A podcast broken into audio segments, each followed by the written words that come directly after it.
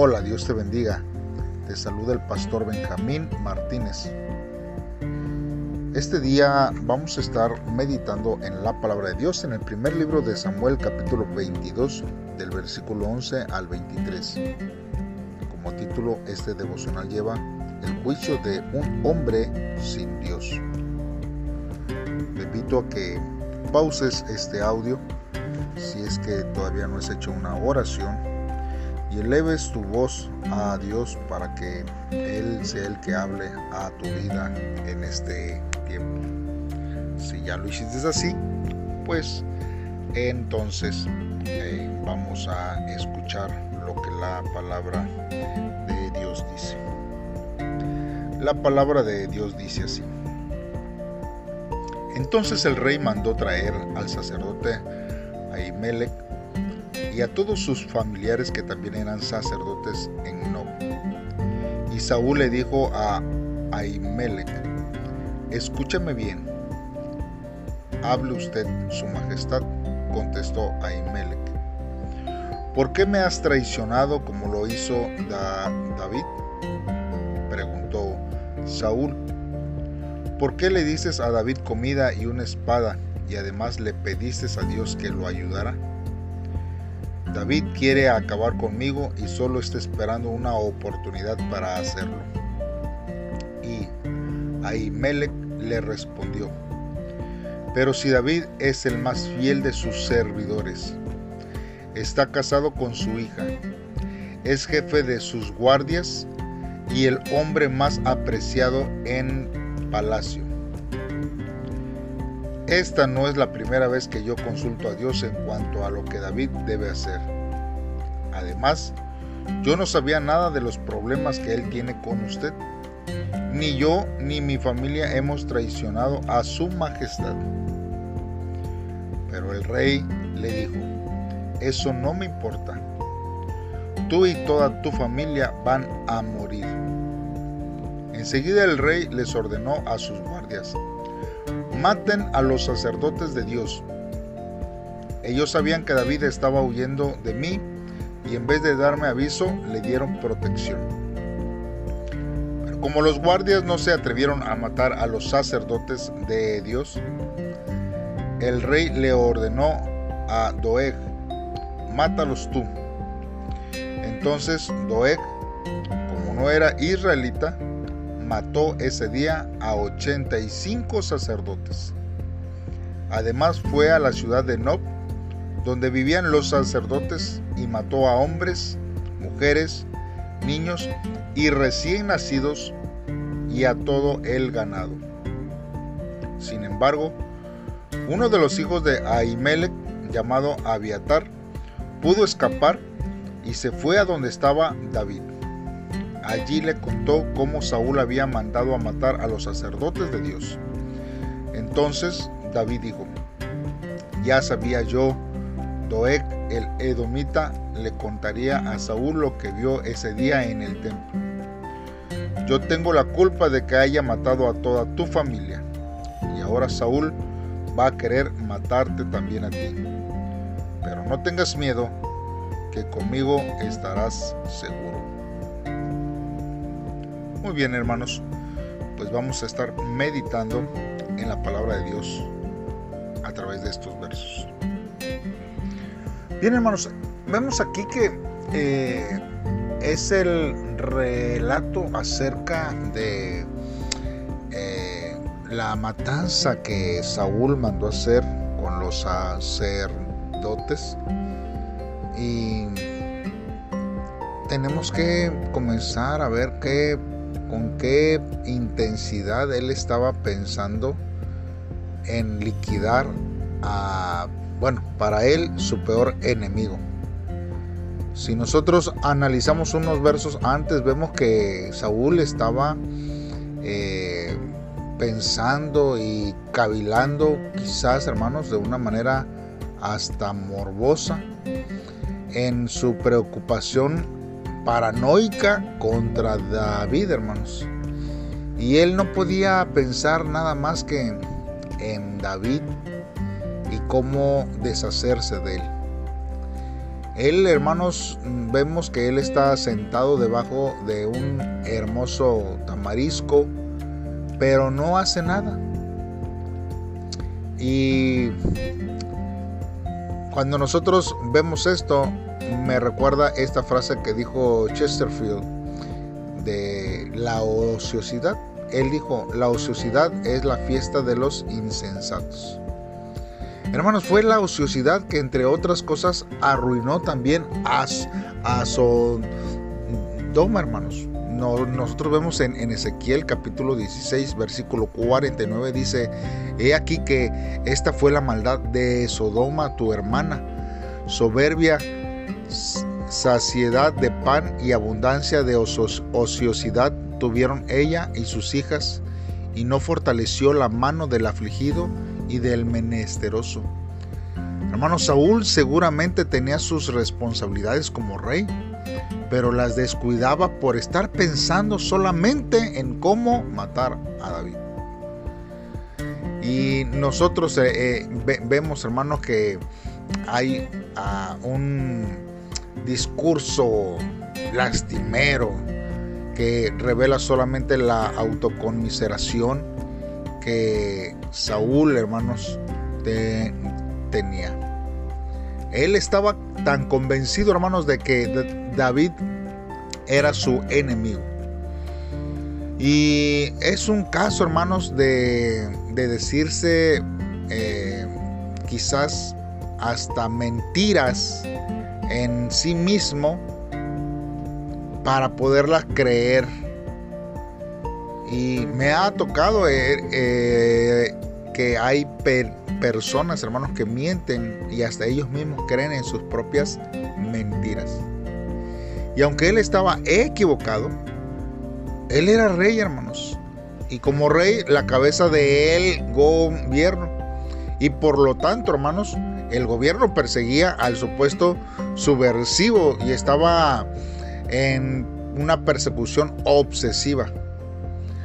Y hermanos, hasta sus propios soldados leales, él los consideraba como sus cómplices de David y como traicioneros. Y es aquí, hermanos, cuando nosotros vemos que entra al escenario un personaje llamado Doeg que se describe, hermanos, como el encargado de los siervos de Saúl. E, e, e, es, es algo, hermanos, que nosotros necesitamos ver que hay siempre ciertos personajes que pudieran aparecer dentro del ámbito de nuestra vida, que pudieran ser también Doeg, eh, que no, no quieren o no intentan eh, eh, ver el, el, bienestar de otros. Hermanos, eh, nosotros vemos que él, hermanos, era una persona que solamente tenía intereses propios. De hecho, aunque pudiera ser inocentemente obediente a Saúl, David, hermanos, hace una descripción de él en el Salmo 52 y le describe como uno que ama la maldad. Pues esto, hermanos, nos, nos, nos refleja que él no seguía a, a Dios, hermanos, sino solamente su propio bien. Y cómo autoenriquecerse y congraciarse con los hombres de, como dicen por ahí, de alta élite quizás haya algunos por ahí que usted pudiera conocer que esa es su intención, solamente beneficiarse ellos mismos y estar, hermanos, cerca de los líderes, de los que de los que son de alta gama, como dicen por, por ahí. Hermanos, y Doeg, hermanos, es un poderoso que se jacta de sus proezas, hermanos. Y su fin, hermanos, siempre es la destrucción. En este caso, hermanos, Doeg es el responsable por la muerte de 85 miembros de la familia de el sacerdote. Vemos, hermanos, que Saúl acusa al sacerdote de tres cosas. De conspirar con David contra él, rebelarse o levantarse y acecharle poniéndolo como emboscada. La defensa del sacerdote, hermanos, es magnífica y es algo que, que nosotros podríamos también aprender algo aquí. Porque él responde de una forma concisa, pero resume, hermanos, todo lo necesario. Él dice también tres cosas. Que David es el hombre más digno de confianza y no solamente para él, sino para todo el reino. Que los sacerdotes siempre le habían ayudado y que era ignorante de cualquier disgusto de los que ellos hubieran tenido. O sea, refiriéndose a Saúl y David. Y cuando él, hermanos, presenta su defensa, hermanos, no habría quizás alguien que pudiera refutar esta declaración o aún declararlo culpable. Pero Saúl, hermanos, ya dejó de razonar, ya dejó de pensar lógicamente. Su mente, hermanos, sospecha, eh, hace que vea al sacerdote de una mala forma, le juzga y lo, y lo considera culpable sin razonar nada, hermanos. Y el mero hecho de que ninguno de sus siervos quisiera extender su mano para matar a los sacerdotes es una evidencia suficiente para afirmar que aún los que estaban alrededor de él afirmaban que era inocente. ¿Cuántas injusticias, hermanos, se han perpetrado, hermanos, en el nombre de Dios y de la supuesta religión? Saúl, hermano, considera al sacerdote como traidor. Y muchas veces nosotros podemos caer en ese error. Damos juicios y declaramos voces en contra de personas. Y muchas veces esto, hermanos, porque no tenemos temor de Dios. ¿Cuántas veces nosotros hemos dado una palabra de juicio eh, bajo alguna situación que nos molestó, que nos dañó, que nos lastimó o que nos incomodó? Y entonces nosotros podemos aún levantarnos en contra de los hombres de Dios con el juicio nublado y declarar palabra sin tener temor de Dios. Hermanos, nosotros necesitamos entender que Dios, hermanos, es el que obra a nuestro favor siempre. Pero eh, hay veces, hermanos, que podemos caer en las circunstancias que Saúl cayó. Doeg, hermanos, fue utilizado como un instrumento de destrucción. La Biblia dice, hermanos, que va a Nob y también mata a todos, puesto, hermanos, que es una ciudad de sacerdotes. Deuteronomio 13, del versículo 13 y 14 dice, que han salido de en medio de ti hombres impíos que han instigado a los moradores de su ciudad diciendo, vamos y sirvamos a dioses ajenos que vosotros no conocéis. Tú inquirirás y buscarás y preguntarás con diligencia, y si pareciere verdad, cosa cierta, que tal abominación se hizo en medio de ti. Hermanos, se condena la ciudad que se ha dedicado exclusivamente a la idolatría nosotros vemos aquí que en este caso no fue así. No hubo una idolatría, eran sacerdotes de Dios y aún hermanos, el sacerdote dijo, hemos consultado a Dios y no hemos visto algo contrario de no ayudar a, David. Tan solo nosotros vemos que compartió el pan de la proposición algo que solamente era para los sacerdotes. Saúl, hermanos, mira a todos como cómplices de la supuesta subversión, hermanos, y valiéndose de un despiadado sin escrúpulos, hace matar a todos. Con esto, hermanos, no deja de existir.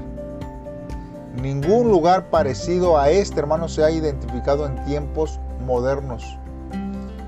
Y nosotros vemos eh, que solamente eh, Nehemías 11 lo relaciona en el versículo 32. Este, y eh, ahí aparece en esos tiempos. Algunos hermanos lo han ubicado sobre los montes de Scopus, donde el general romano Tito estableció su campamento para la destrucción de Israel en el año 70 después de nuestro Señor Jesucristo. Nosotros, hermanos, tenemos que entender que Dios, hermanos, quiere que nosotros no vivamos bajo esas expectativas, hermanos. Por eso, hermanos, hay aspectos que no debemos aprobar, hermanos, por temor a, a Dios. Hay acusaciones que se nos pueden hacer. Hay personas que se pueden levantar en contra de, de nosotros o de algún siervo que no es real.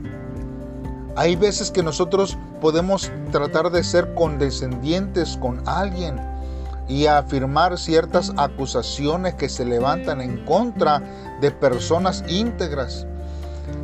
Y aquí, hermanos, nosotros vemos que el sacerdote no aceptó una acusación y defendió el hecho por el cual se le ayudó.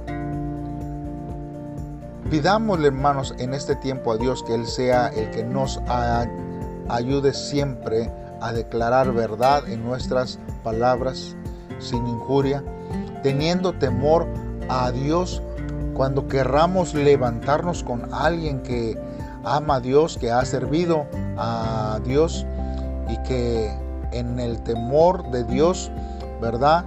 Eh, esta persona, este siervo de Dios, este hijo de Dios pueda seguir caminando conforme a su voluntad.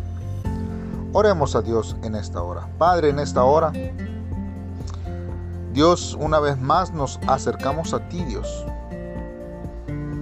Dios, clamamos y oramos delante de ti con sentimientos, Dios, eh, que conmueven nuestro corazón por este mundo, Señor, que prevalece, Dios, muchas veces la injusticia y que eh, tu nombre, Señor, es pisoteado y deshonrado Oh Padre, yo siempre confío en tu soberanía. No me sentaré con los escarnecedores, sino que pondré mi confianza en ti, Señor. Como un siervo fiel, Señor, nos estaremos apartando del mal y obedeceremos tu palabra y buscaremos siempre la santidad en nuestra vida. Oh Dios, el temor, Señor, eh, en nuestra vida hacia ti, que no mengue, que no desvanezca y que podamos estar firmes siempre en tu palabra, obedeciéndote y amando, Señor, a los que tú amas, ayudando, Señor, a los que están trabajando para tu obra, a los que tú has llamado para una obra especial, Señor. Yo te lo pido, Padre, en el nombre de Cristo Jesús. Amén. Bien, hermano, Dios te, bendiga y nos estamos escuchando el día de mañana con la ayuda de Dios en un devocional más. Saludos y bendiciones.